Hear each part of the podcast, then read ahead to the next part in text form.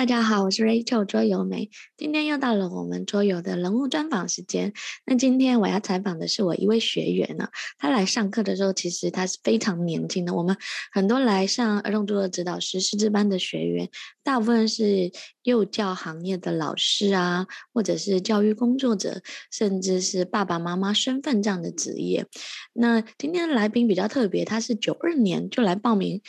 报名我们儿童桌游师资班，然后他很年轻，我那时候就是看了学生的资料跟学生的介绍，还特别问他说：“哎，你为什么想来了解桌游呢？然后为什么想上儿童桌游指导师呢？”那其实他已经上师资班已经三年多的时间了，就是我们很早一批的学员，他现在也在杭州推动幼儿桌游的教育，而且推动跟发展的还不错。所以我今天特别邀请李阳来跟大家聊聊，说：“哎，他为什么？”会上这个课，然后他在这三年的桌游教育的推广的路上是怎么样进行跟操作的？请李阳来跟大家打个招呼好吗？Hello，大家好，我是李阳。对，李阳，你可不可以先用三个标签来介绍一下你自己，让大家更认识你？好的，嗯，我的三个标签是第一个是爱玩儿，那我跟其他的就是 Rachel 老师，你之前 采访过的大多数的。这个人物一样，我也是一个非常忠实的、非常嗯、长时间的一个桌游玩家。就是当然，除了桌游啊是我最喜欢的一种游戏之外，其他的游戏我也很爱玩，包括这个电子游戏，包括 体育的这个类型的这个游戏。然后第二个标签呢，我是爱娃。对，刚才老师老师介绍到我是九二年的，但是我从小就喜欢这个小孩子。然后，嗯，非常喜欢跟他们一起玩的这种感觉。然后呢，其实，嗯，我一开始也不是做这个教育相关的，但是后来呢，因为嗯自己比较喜欢小孩子，就转行做了这个教育相关的工作。第三个是狮子老师，因为狮子老师现在是我的一个嗯孩子们口中的一个称呼，因为我上 桌游课的时候，他们都叫我狮子老师。所以我也希望延续这个标签，一直是孩子们带孩子们玩桌游的狮狮子老师。你刚刚前面讲的三个就是爱爱玩爱玩嘛，然后跟狮子老师就是上完课之后就跟每个人都开始在桌游里面都有自己的艺名。你可以跟大家讲一下说，哎，你自己是怎么样认识桌游的？然后又是什么样的一个机缘把桌游跟教育结合？因为你不是传统。传统就是教育体制内的老师，可是你又很年轻，很早就把桌游跟教育结合，而且这几年一直在杭州的幼儿园推动。嗯，是的，我最早玩游戏其实还是跟很多人一样，小时候玩大富翁呀，然后中国象棋之类的棋类，还有那个算二十四点这样的这个游戏，然后当时呢也不知道它是桌游，然后就。只知道这是一个很好玩的游戏，就经常跟小伙伴们一起玩。那真正接触到桌游是高中的时候玩三国杀，啊，第一次玩的是同学带到学校里的 Q 版的三国杀，非常的可爱。然后因为我就是从小就非常喜欢三国这段历史历史嘛，然后小的时候三国题材的游戏也接触到很多，所以。就是一玩这个三国杀之后，我就非常的喜欢，一发不可收拾，然后就一直追着这个三国杀玩到从高中玩到大学，玩到毕业后。大学的时候还参加了边锋官方组织的那个呃三 v 三啊一 v 一的比赛啊，还获得了全国十六强。这样，那你怎么会想开始就是做桌游跟教育结合？因为你刚刚说你大学的背景其实不是这个相关的嘛。对，我大学学的是广告专业，然后毕业后也是从事的广告行业嘛。但是工作了两三年之后，就对这个工作失去了热情和兴趣，然后我就转行了。当时是一八年的时候，然后就进到了一家非常非常棒、非常年轻的公司，做的是少儿数字成长。的课程设计的这样的一个工作啊，就是带小朋友走出走出校园外，去到真实的社会和自然的环境中，做游戏化、主题式、项目制的这样的学习的课程。然后在这一类课程的设计中呢，我会借鉴到很多这个桌游的机制和规则。然后我是一九年这个工作做了大概呃半年之后，大半年之后接触到这个瑞秋老师你这边的师资班的课程，然后我就马上报名了 五月份的上海这个的课程，然后来参加了学习。我记得当时是那个我在 B 站上面看到大宝的视频，嗯啊，然后关注了。地核的公众号，然后好像看到的是地核对你的有一篇采访，了解到师资班的课程是这么一个过程。对，所以你是从地核工作室那边看到，在 B 站，不愧是年轻人哦，就是就是因为过去我的采访大部分都在腾讯啊、视频跟公众号啊，然后后来他们那时候跟我讲说，哎，他们这个要放在 B 站，我就说你确定吗？我觉得 B 站可能没有什么人会看，因为是九零九零后的市场嘛。然后我说他们可能看看了也不知道我们在在讲什么，可能。收视率会有点差，欸，他们就说没关系，因为他说，因为其实 B 站现在有很多人也很喜欢桌游，然后想让他们看到桌游不同应用的面向，然后同时他就说，因为现在很多人也会上 B 站，八零后啊，或者是找想找一些新鲜的或新的事物，也会上 B 站看。哦，我没想到你是在 B 站看到看到我们，然后从这样子。带过来，那你那时候怎么会开始就是想做游戏化或主题是？因为你说你其实是在杭州嘛，而且是在一个新的新的创业型公司。其实游戏化或者是这种桌游机制融入教学情景当中，其实那时候大概知道的人其实不是非常的多，诶，对不对？嗯，是的。就是我刚才也讲到了，因为这是一家非常棒而且非常年轻的公司嘛，它吸引我的点就是在于它是做这个少儿相关的这个教育课程，而且它讲究的就是呃情境式和主题化，就是嗯有别于传统的教育，我觉得这个非常的好玩有趣，然后也符合我的职业选择，所以我就呃进去了。进去之后呢，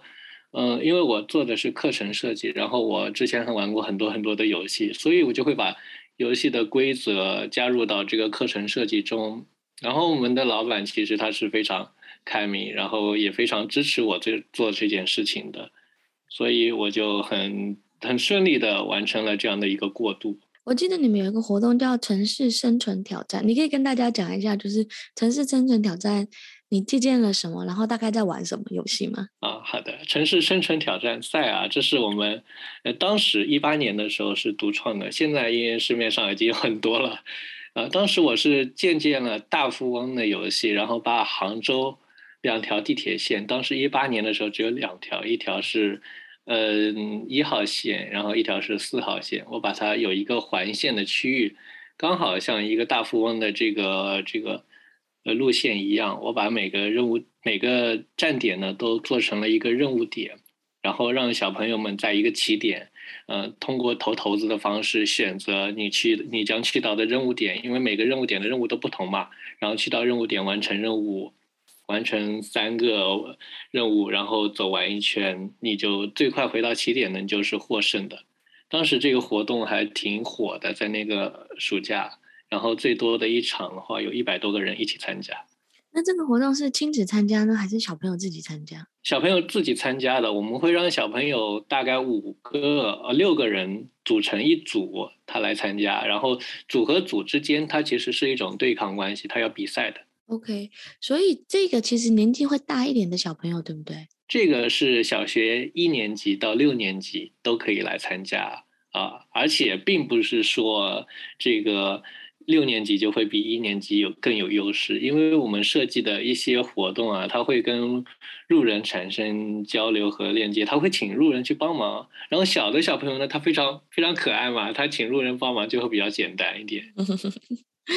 对，大家看到小朋友就无力招架，对不对？嗯，是的。那你来讲一下，就是哎，你现在在杭州大概是什么样的方式在推动幼儿的这个桌游教育呢？现在杭州，我们现在整一个这个之前做这个游戏化教育的团队已经进到了一个嗯新阳教育集团，然后我们在这个教育集团内呢是。负责以前我们做的这个游戏化教育，就是带孩子去到外面，以及呃内部的这个幼儿培训这个板块的工作。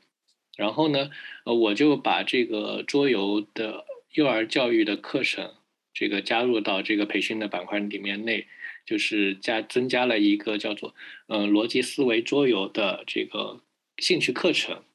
然后嗯就会有这个家长来选择报名这个课程，然后我们在课后的时间就开展上课这样子。所以你现在是在一个教育集团里面，然后把桌游，因为我看你们好像还有一个专门的桌游教室跟桌游课堂，是吗？其实。在这个幼儿园里面做这个桌游教育，它并不需要一个专门的桌游教室。嗯，它对我我现在做的模式呢，就是嗯、呃，把游戏带到他们原来的教室里面去，嗯、呃，跟他们上课。因为嗯、呃，其实桌游它对于这个这个教室的要求并不是很高嘛，它只需要有一张这个桌子，我们就可以开始上课了。那现在呢，我就想说，让你稍微跟大家讲一下，就是在幼儿园开这种小班化，大概几个人就可以开班，然后你一次上课大概带几个孩子呢？因为很多人也想在幼儿园所开始推动跟推展，可是就会想说，哎呀，我是不是要一个专门的桌游教室？因为桌子要大一点啊，或者是我是不是要有足够多的人呢、啊？这样上课的气氛啊、竞争啊、比赛会比较好啊？或者是说，哎，我是不是要有哪些准备啊？小孩子的心理预期可能是要。中大班才合适啊！你可以跟大家讲一下吗？嗯，可以的。嗯，我最开始开这个班啊，就是因为当时知道的家长也比较少，一最开始只有两个人。嗯，然后我我开了两个班，一个班是比较大的孩子，是大班的孩子；一个班是比较小的，是上这个小班之前的孩子。那两个班是各两个小朋友，就就跨度还是挺大的。然后。这个大班的小朋友呢，大班的这组啊，就是他们玩了之后就感觉这个课程非常的有意思。然后这个班第二节课就变成了四个人，第三节课就变成六个人，然后最后一一直到变成了八个人。然后这个班就慢慢慢慢变大了。所以这个两个人到八个人都是可以覆盖到的，因为到八个人的时候我会呃分两桌嘛，因为大多数的这个幼儿的桌游它会覆盖的是两到四个人。所以四个人是他可以在一桌玩，然后另外四个人在第二桌玩。然后那个小一点的那个班呢，他这个这个孩子只有两岁到三岁之间，他还没有上幼儿园的小班。然后他上课的时候呢，嗯，还是需要他的人数比较少。然后这个班最后是到三个人，然后上了一学期吧，九节课之后是这样的。这是第一个学期，然后后来慢慢发展到第二个学期就有四个班。然后人数也变得更多了，对，是这样。所以，所以其实桌游有一些魔力，对不对？只要你开班了，它就会慢慢、逐渐的养大跟养成，是吗？是的，是的。因为其实你一开始把这个桌游，我我是加了逻辑思维在里面，逻辑思维桌游这个课程开出去的时候，嗯、家长他是不太了解的。我其实很感谢一开始能够选择这个这个课程的家长。嗯，然后这个课程慢慢的让小朋友能够感受到它的魅力，它的好玩儿，然后他会跟他会跟其他小朋友说的，其他小朋友会跟家长说我要参加这个课程。对，那我问你啊，你可以跟大家讲一下，因为你也做了两三年，你觉得在桌游当中，对玩桌游到底对孩子有什么样的帮助吗？当然是有很多帮助，我就嗯说两个，就是可能家长会比较关心的，一个是。嗯，比如说跟我们的学科学习相关的，啊，大家应该都听过“游戏是孩子的天性，兴趣是最好的老师”这样的话。那就是，但是其实我们真正做教育的时候很，很少有人能够做到这样子的这个理念。啊，对于我而言，就是，嗯，我自己嘛，就是我从小玩游戏，我就会在游戏中找到我学习的兴趣。比如说我玩那个。二十四点这样的游戏，它就是呃几张这个扑克牌展示出来，让你很快的能够算出二十四点。这样的话，我就会对学数学学习就是很感兴趣。然后我从小一直数学的成绩都是比较不错的。然后像这个我玩象棋的时候，象棋我很小就开始玩象棋，一年级的时候，当时还不认识中间那几个楚河汉界几个字啊，然后我就会去去了解，然后。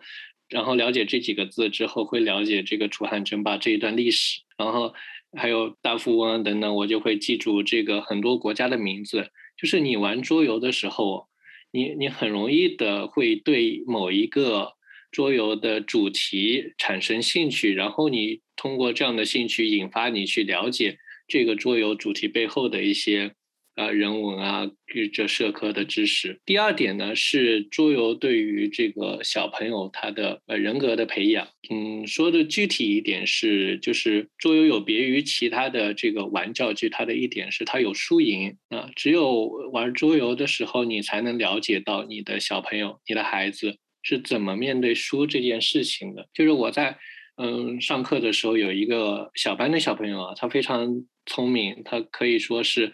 嗯，领先于同龄人他很多啊，但是他上完他上课的时候也几乎都是赢的。然后有一次呢，我们玩一款游戏叫做数豌豆的游戏啊，他没有赢，他下课的时候就表现得非常的沮丧。然后两周之后啊，我们在上课的时候提到了小朋友的一个一幅画，他画的是豌豆公主，我提到了豌豆这个字，他都会显得很不开心，他会来问我，我们什么时候再玩数豌豆这个游戏，我要赢回来。然后我在课后反馈了这一段故事嘛，然后，他妈妈就引起了非常非常高度的重视。我觉得小小朋友他在小的时候啊，他学会怎么输，比他学会怎么赢。更重要。对，那我这边再顺着问你啊，因为其实玩桌游是会有输赢的，可是你怎么样带领孩子面对输的这个议题呢？因为其实这半年了，很多家长跟很多老师都问我说，到底输赢这件事到底该怎么拿捏？然后关于输的这件事，有些小孩就是不开心，你自己在课堂上你会怎么样帮他们？调节情绪啊，或调节纠纷。你这个孩子他只是表现的有沮丧、不开心，有些小孩就会很凶，说你不要讲，你不能再讲，你再讲我就生气喽。对，是的，会有会有这样的小朋友，我也 遇见过。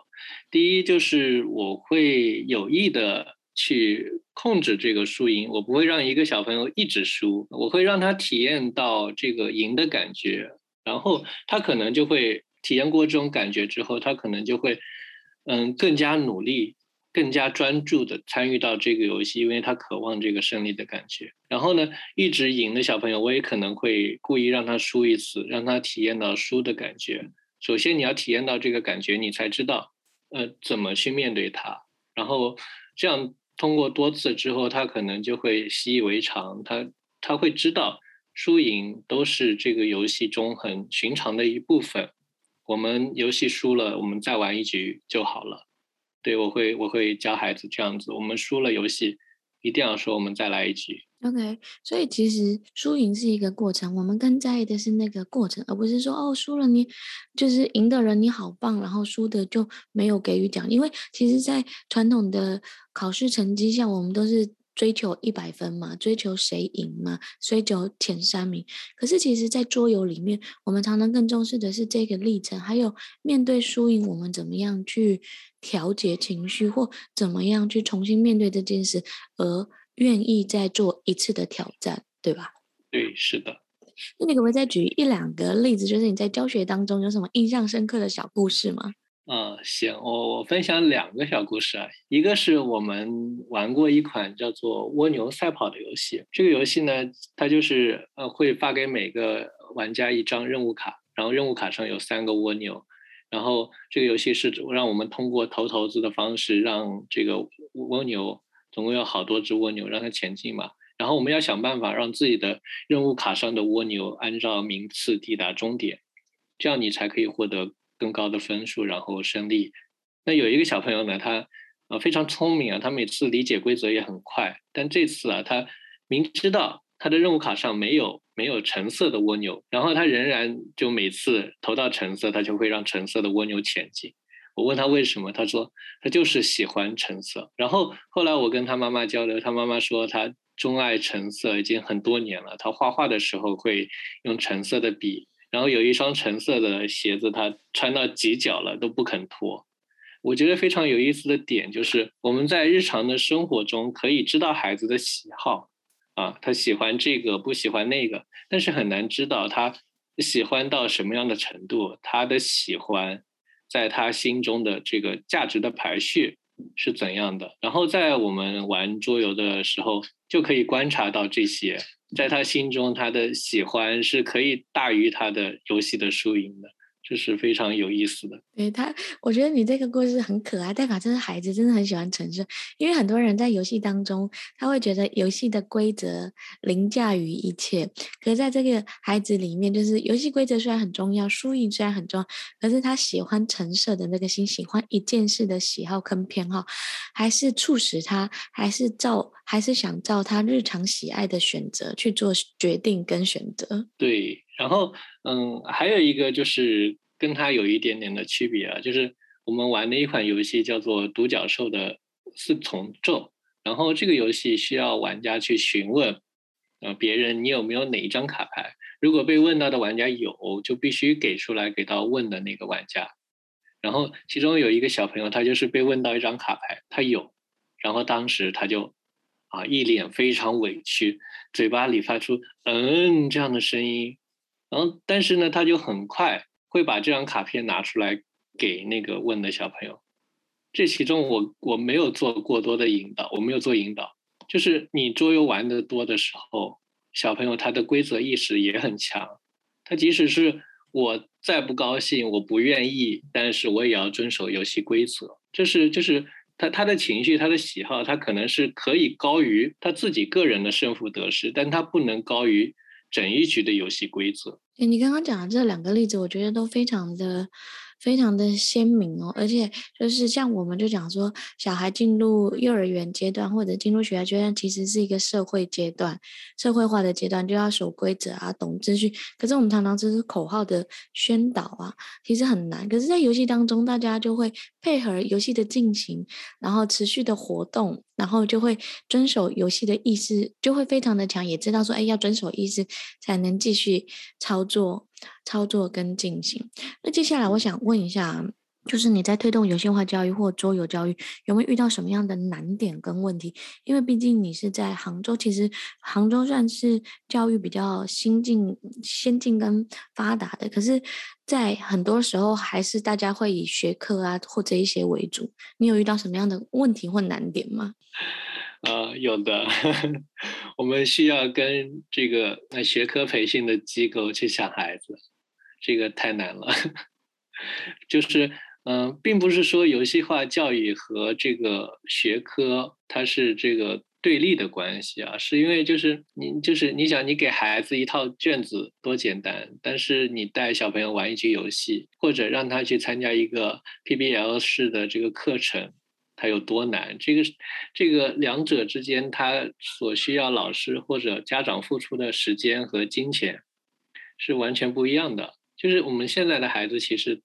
他很累，他在这个学科学习中，他在培训班中，他很累。不仅仅是高三、初三，而且现在是从小三就开始累了。对，然后就是。但是现在，不过有一个非常比较好的消息，就是教育部正在就是打击这种现象，他在整顿这个这个校外的这个培训，所以这个我会觉得这是这个我们这要做游戏化教育这样的创新型教育的这个发展机遇。然后还有一个呃比较难的点，就是家长和老师他对于桌游他不太的了解，桌游教育就是很难用简短而且具象的语言去描述。然后 这里的时候，我又要提到大宝的视频，就是在很多的场活动场景中，我会用这个大宝那个什么是儿童桌游那个视频，然后放给大家看，然后大家就会呃比较快速的有一个具象的了解和认知。然后我我自己呢，现在也在会做一些这个桌游教育相关的短视频，也希望能够。从自己的身边出发，带领到更多的人了解什么是桌游教育。你说到短视频，我看你有一直在拍摄，你的短视频可不可以给大家介绍一下？哎，你短视频大概在拍什么？那为什么会想开始拍？希望能解决什么问题呢？或者是提供什么样新的服务吗？哦，我短视频主要会 拍两块，一块是这个我们桌游课上的一些花絮视频，就是我们上课的时候，有些小朋友玩游戏，他其实。他的状态非常的开心，然后也会有一些非常有趣的事情发生。我希望把这些东西呈现出来，呈现给大家看到。那个小朋友上桌游课，他的状态是怎么样的？然后第二点，我会拍一些这个，嗯，怎样去带领小朋友玩桌游，就是呃一些带领技巧，我希望服务到这个家长，他能够自己在这个家里就尝试带领小朋友呃体验这个桌游，然后让他尝试这种新型的这个亲子的互动模式。那你可不可以来讲一下，就是哎，你你在桌游教育或游戏化这种创新式的教育里面，你看到什么样传统教育的盲点吗？嗯，第一点是这个，嗯，孩子在传统教育中，他很容易失去对学习的兴趣，这是非常非常重要的一点。嗯，因为这个兴趣，它是真的是我们学习的第一动力，它不是说，呃，你你拿。高分时候给到他的奖励，甚至都就是绝对是不足以跟他自己由内而外散发出来的兴趣所媲美的，然后更不用说其他的一些压迫式的一些东西。所以我觉得这个游戏化教育第一点最重要的一点就是能够真正的启发孩子的兴趣，从他的兴趣出发，然后带给他学习的。嗯，知识和内容。第二点是，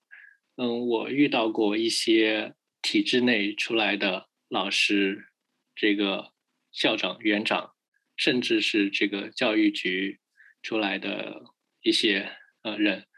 他们会认为他们在体制内没法这个很好的这个实现自己的教育理想和教育理念，因为中国它实在是太大了，它。的国情也比较复杂，它在体制内，它所要服务的就是嗯所有的人，所有的嗯人，他他需要考虑的是比较全面、比较基础的事情，他没办法去满足一些个性化的教育需求，所以他会他会出来，他会需要自己来做一些能够实现他教育理想的事情，然后可能就会选择到游戏化教育。刚刚前面听你讲了你自己的背景啊，然后还有这些年在做儿童最后教育的一些推动啊，有一些案例啊跟故事，其实我觉得这些都是非常真实，而且就在日常生活当中跟学习当中，就扣到前面你讲的就是。呃，人爱玩是天性嘛，透过玩乐来找寻兴趣是最好的老师。而且你现在又把你的兴趣变成你的职业，对不对？就是顺着兴趣变成职业。那你可以跟大家介绍一下，说，哎，你那时候来参加儿童桌的指导师的原因是什么呢？然后在这个课程当中学习到什么样收获吗？好的，就当时我其实就是嗯，做那个。呃，课程的时候会融入到一些桌游的规则，嗯，但是呢，就是我本身工作之后能玩游戏的时间也少了，然后接触到的游戏也比较有限，然后呢，嗯、然后把游戏做成课程这件事情，我其实还不是很专业，所以当时一看到有啊这个课程，哇，实在是太适合我了，所以我就马上参加了，然后嗯，做了就是学了这个课程之后。我讲一下我的几点收获。一点是，第一是能够就是清晰的、系统的认识到这个桌游这个行业以及桌游跟教育结合这件事情，它是怎样发生的，有有多少的可能性，这是这个课程带给我的一个认知。第二个，我认识到了很多这个同行的小伙伴们，这三年以来其实。嗯，就是大家都在，可能都在不一样的地方，但是大家都在努力的做着这一件事情。然后，嗯，说不定你在某一个时刻就跟某一个人产生了链接，产生了合作，这我觉得是非常宝贵的一笔财富。第三个事情呢，就是，呃，我能够真正的下定决心，能够做这件事情，当然是这个课程带给我的。然后，然后我也这个，就是这三年以来也一直实践这个事情。然后，Rachel 老师这边也给了我很多的帮助和支持，这是这个课程带给我的一些收获。那你可不可以讲一下？哎，你觉得如果没有教育背景，然后没有写过教案的背景，最近很多人都在问啊，说，哎呀，那来上这个课门槛会不会太高？啊，这个不用担心，完全不用担心，因为这个课程其实。就是一个非常零起点的课程。这个课程就是你瑞秋老师这个课程非常的细致，就你上完这个课程之后，完全就可以，嗯，在在这个课程实践中，你完全就可以，嗯，做到怎么怎么写教案，怎么来上课，都会有这样的实践。然后呢，其实除了这个上课之外，你还要，你不可能上一次课学到了，实践好了一次之后你就会了，你还是需要在你之后的这个过程中不断的去做。但是不用担心，你你第一次做的不好没有关系，你只要不断的做，不断的尝试。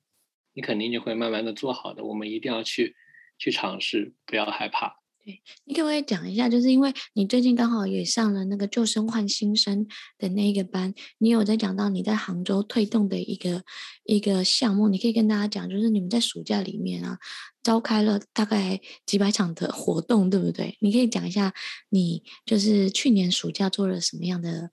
那个项目推动吗？啊，那个我们是一九年暑假做的，就是我一九年五月份上完师资班之后的那个暑假啊，马上就是我们做了一个课程，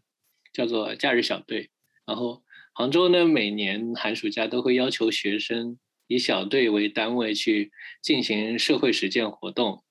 然后这个社会实践活动呢，需要家长去。策划和组织，但是有的家长他不会做，或者他没有时间，就会来参加我们的课程。然后，为了让孩子他能够更快地了解到他做这个社会课实践课程它的意义在哪里，然后怎么引发他对于这个课程的兴趣，然后我就会在中间加入到一个桌游环节。我会根据每一个课题，比如垃圾分类，比如说环保。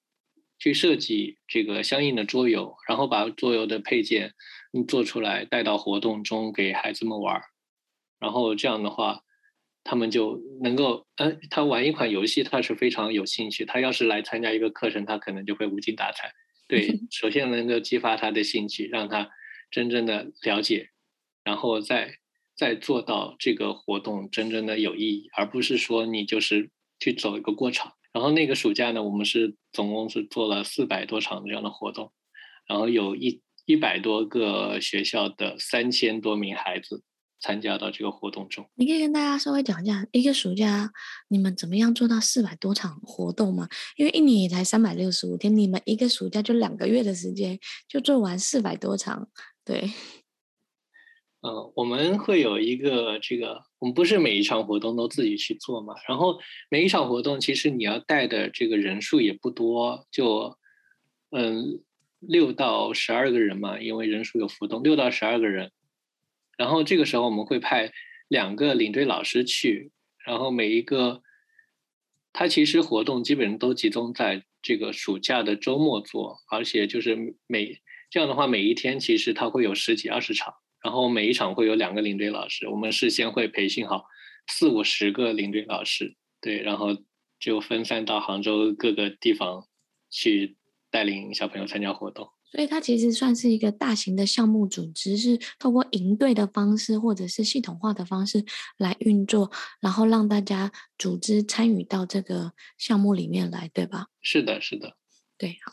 那因为我那我那天在听你讲的案例，其他学员也觉得好厉害，他们就觉得说，我们一年三百六十天，我们能办一百场活动。说实话，因为周末就就是五十二周嘛，然后周末如果办两两场活动，也才一百多场。他们那时候就很好奇，跟很感兴趣。你那我你那天我在讲的案例，我就在想说，哎，其实有些时候就是你不要被。周末啊，被假期而捆绑住，而是你可以去思考你怎么样创新，怎么样把桌游融入呃制式的课程里面，或呃需要跟必要的课件里面，我们把那某一节课抽练出来，变成一个游戏化的课堂，从桌游课堂变成一个游戏化的课堂，然后来服务更多的孩，让他们有机会能接触到桌游，认识到桌游，跟理解到桌游有什么样的魅力哦。嗯，是的，而且。我觉得啊，就是你做活动，你不要想着一次性去做很很大的活动，可以小小的活动慢慢做，这样也是可以的。那你可以分享一下，你接下来怎么样看待桌游教育市场未来的发展吗？嗯，我是其实因为我自己从事这个行业，我我非常看好桌游教育未来的发展，因为其实刚才也讲到了，这个体制内的传统教育有很多的盲点，它没办法满足一些这个教育工作者或者家长的这个个性化的教育服务需求。然后，中国随着这个综合国力的不断发展，中国，呃，它有着就是世界最多的这个中产阶级的这个人口嘛。然后这一段这这这一部分人口，他的这个。他的教育需求，他需要被满足，他可能在学校里没办法得到满足，他就会找到校外的像我们这样子做创新型教育的这个机构，帮助他们，帮助他们的孩子。所以这是一个非常大的机遇，而且，嗯，在这个零到六岁，就是还上小学之前这个年龄段啊，嗯，这个幼儿园和这个早教啊，托育这个机构，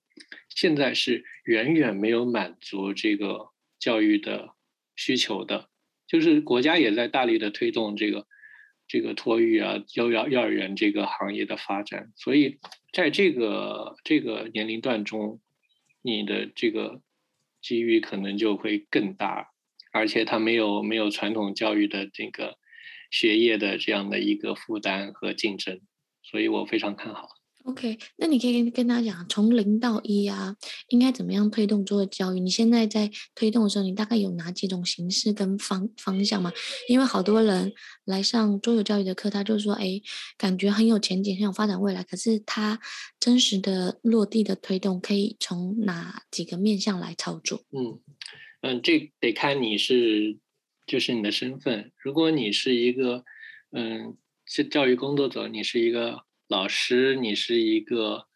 这个这个园长、校长这样的身份，就会相对容易一点，因为你直接就是把你这个桌游教育的课程加入到你的课程当中去。当然，一定要是非常这个经得起推敲的课程，非常优质的课程，让让孩子、让家长、让你的这个领导层真正的能看到效果。这样的话，你。慢慢的做一个良性循环的推广，这是这是比较容易的，我觉得。第二个，你是并非是教育工作者，你可能是宝妈这样的角色，那那也很简单，你首先你得把自己的孩子服务好，然后然后你可能孩子有同学，那慢慢的你可能能够服务到更多的孩子，然后像那个小可妈妈，呃，对，小可妈妈，她现在做的一件事情不就是让一千个家庭体验到这个，呃，桌游教育儿童桌游吗？我觉得这个事情非常的棒，对。然后他是作为一个宝妈这样的身份，然后如果你这两种身份都不是的话，你又很喜欢桌游，你又很想要这个做这个桌游教育的话，你可以哎像我一样转行做到，呃，首先你要进到一个他是做游戏化教育的，至少是有这样理念的这样的一个。嗯，公司，然后你再去做这件事情，或者你自己可以创业，你自己可以开一个儿童桌游馆。现在这样的桌游馆也非常会越来越多，会越来越多的。OK 啊，今天非常开心跟你聊一聊，之后就说，哎，其实我看到你这几年的成长，我记得你在上课那时候啊，就是看到很多来上课的老师啊，或者是家长，感觉他们非常的有经验，你还是有点胆。胆怯啊，或者是说哦，感觉就是你玩游戏玩的比他们多，可是，在教育上，在带育儿上，好像经验相对比较薄弱。可是我觉得近几年还有听你刚刚带领孩子的故事啊，就会发觉到其实你真的是很用心在陪伴孩子。呃，我在师资班的时候也会常常跟老师或跟家长分享一个概念，就是专业是重要的，可是你有心去灌溉，有心去陪伴，其实那个孩子是能感受到你的。真心的陪伴，我觉得那个是更难被抹灭掉，而且也是身为一个这样子的老师，教育型的老师或创新型老师，其实更重要。你有这个心，有这个热情，而且你也真的是看重哎，桌游啊，或者游戏化创新这种方式，是可以培养孩子发挥他的潜在特质啊，看到他的特色点的部分，其实会更加的重要。那最后啊，我可以来。问你啊，就是如果用一句话总结，桌游对你来讲是什么呢？这个问题我记得 我在上师资班的第一天，老师就有问过，有回答过。嗯，是这样的，就是桌游对于我而言，过去它是一项兴趣爱好，然后它是我工作上的工具。那现在呢，它是我的事业和标签。然后现在其实你也结婚了嘛？以后有小孩的话，也会让他接触桌游教育吗？当然，当然，我会每天陪他玩桌游。对，那我很希望几年之后再采访你，就变成桌游爸爸来跟大家谈亲子桌游，就是分阶段。对，那你现在可不可以跟大家推荐一款你喜欢的游戏，或者是你觉得在那个带亲子领域上很好的游戏？因为其实你近几年带了很多孩子，然后你对在桌游教上面的选品啊，跟都已经有一些自己的观点跟看法。如果推荐一个，你会推荐哪？我推荐哈林果林。首先，这个游戏它真的非常非常好玩。然后呢，它的年龄覆盖非常的广，它从三岁就可以开始玩，然后玩到九十九岁也不会觉得它无聊。然后它，呃，人数呢覆盖的也非常的广。它，我觉得它是就是从两个人到到八个人，我觉得都可以玩。虽然它官方好像不是写了八个人。然后。他他对于孩子啊，他的首先他有一个铃铛，这个铃铛就非常能够吸引孩子的这个兴趣。然后它是水果主题的啊，这个也也是孩子喜欢的主题。然后它又是能够锻炼孩子算术能力的，因为它需要那个水果同样的水果加到五个嘛。这时之后你也要观察什么是同样的水果，什么是不同的水果，他的专注力，他的呃观察反应能力就会。也会得到锻炼，然后他需要加到五个，他的基础的算术能力也会有涉及到，所以这是一个非常，我觉得非常非常好的一款游戏。我自己也很喜欢那个游戏，那个游戏给小朋友玩很好，就是可能速度会慢一点，因为他们加到五，对我们来讲很简单，可是他们也就四加二、三加一，他们就会瞬间在这个游戏机制当中把五以内的加法。记忆起来有哪几个排列组合？再第二是因为有抢铃的这个动作，大家就觉得很有乐趣。然后第三个是这个大人玩也觉得很有趣，看似很简单，可是，在游戏进行当中，大大人就觉得哎有点紧张跟刺激，你要看得非常的仔细，不是只有你会算数，而是要要看仔细，非常的重要。那最后呢，你可以来讲讲说，二零二一你有什么计划跟发展吗？二零二一。第一个计划就是，我希望可以在杭州能够更好的推动，就是我希望能够可以跟更多的小学和幼儿园合作，让他们能够开展这个嗯桌游教育的课程，这是我现在正在做的事情。然后第二点，我希望可以在杭州和嗯 Rachel 老师这边合作，我希望在杭州能够开展这个师资班的培训，因为现在的师资班只能服务到。北上广深这样的一线城市嘛，我希望，我觉得杭州也应该被服务到嗯。第三件事情是，嗯，我希望能够出版一款自己的原创桌游，啊，就是这样。OK，你刚刚前面讲了几个，原来你有出原创桌游的梦，我都我都没有听你听你特别提过。你可以跟我们投稿啊，我们其实都有一直在做教育类型的游戏。你如果设计好，可以给我们看一下。就是我这边也跟。听众大家讲一下，就是我们一直都有在做教育类型跟知识类型的桌游，因为有些的项目其实我们是直接针对学校，所以没有对外说。如果你有相关讲做原创桌游设计或教育类型或知识类型的桌游，你也可以可以投稿给我们哦，然后让我们来看一下，我们可能说不定有一些意见啊、想法，或者是诶可以把它转化啊，然后融入其中。因为其实我们现在做儿童桌游指导师，呃，培育了蛮多的老师，可是我们有一个阶段是会做知识类型的桌游教具产品的开发跟发展。那靠我们自己的原创啊，或自己设计师当然不够嘛，所以我们也很希望说，诶，如果你对在听的人，不论你是教育工作或者，或者是诶桌游设计师啊，就是或者是诶你是一个资深的玩家，也想来设计桌游看看，我觉得有机会都可以加入，因为未来后续我们每一年都会评比评比，就是知识类型的桌游教具的产品，然后教具开发，或者是像你前面说的这种大的项目啊，就是游戏化的项目或桌游的项目，让大家知道